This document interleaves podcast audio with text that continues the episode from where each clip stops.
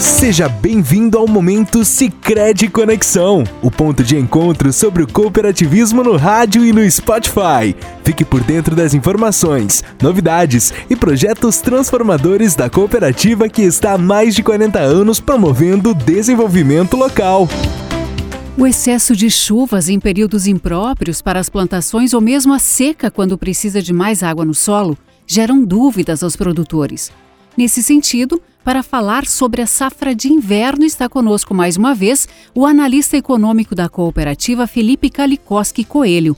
Ele inicia sua fala esclarecendo dúvidas sobre a safra de inverno. No ano passado, 2023, pegou a gente um pouco no contrapé. Teve uma quebra de safra do trigo, o preço que vinha caindo, deu uma reagida no final de 2023.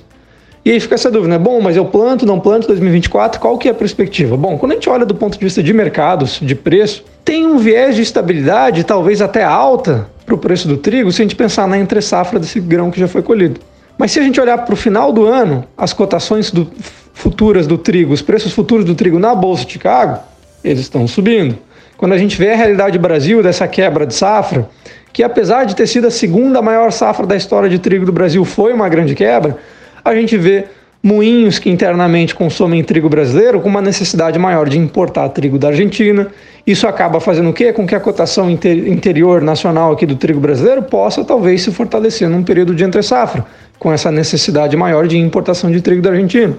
Então a gente vê a nível global os estoques de trigo continuam ficando mais apertados, reduzindo, limitados ainda pela guerra Rússia-Ucrânia. Ucrânia é um grande produtor de trigo, não consegue voltar para o mercado produzindo um grande volume de grãos porque o país vem em guerra. Então a gente vê preço futuro do trigo subindo lá na Bolsa de Chicago até o final de 2024. A gente vê talvez uma necessidade maior de importação de trigo da Argentina ou outros países aqui no Brasil, algo que pode dar firmeza para os preços do trigo nessa temporada 2024 e não aconteceu o que a gente viu no último ano, onde desabou muito forte o preço do trigo.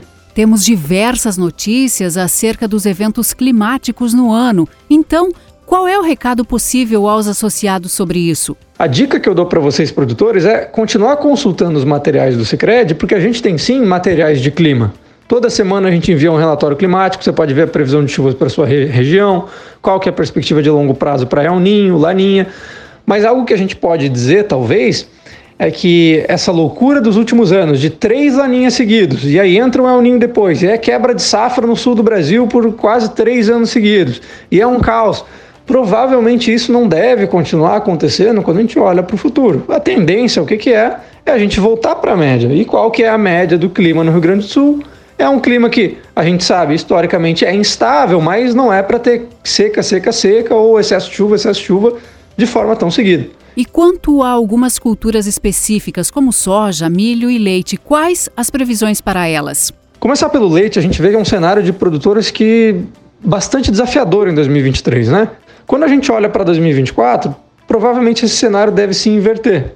Essa grande queda de preço do leite, essa baixa de preço com, com leite argentino, uruguai entrando no Brasil, não deve continuar. Então é um cenário que fica mais positivo para o produtor do leite, sim. Quando a gente olha para a soja, a gente vê um cenário um pouco mais complicado, que a gente já vinha também avisando no Cicred há mais de cinco meses atrás sobre esse risco de queda de preço da soja que a gente está vendo agora nesse início de 2024 o Brasil num pico de colheita, os estoques globais de soja retomando muito forte.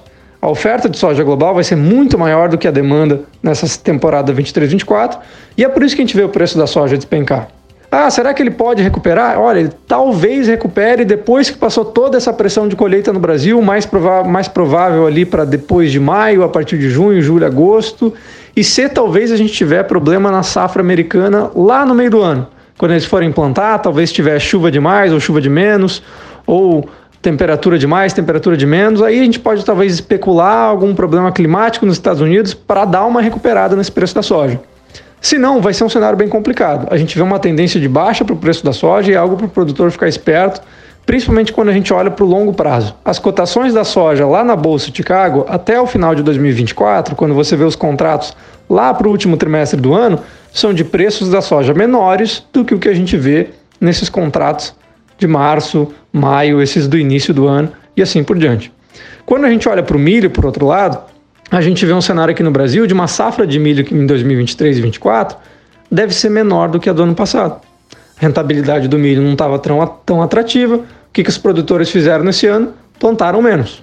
Então o milho, ao contrário da soja, talvez pode ter um viés de alta né, entre safra 2024, quando a gente para para analisar esse cenário de oferta e demanda global. Mas ainda assim, é um cenário de oferta global de milho de bastante produção de estoques maiores. Até por isso, o preço do milho, que antes estava naqueles 90 reais a saca, caiu para o patamar que a gente está vendo agora. Obrigada, Felipe, pelos seus esclarecimentos e também pela sua participação.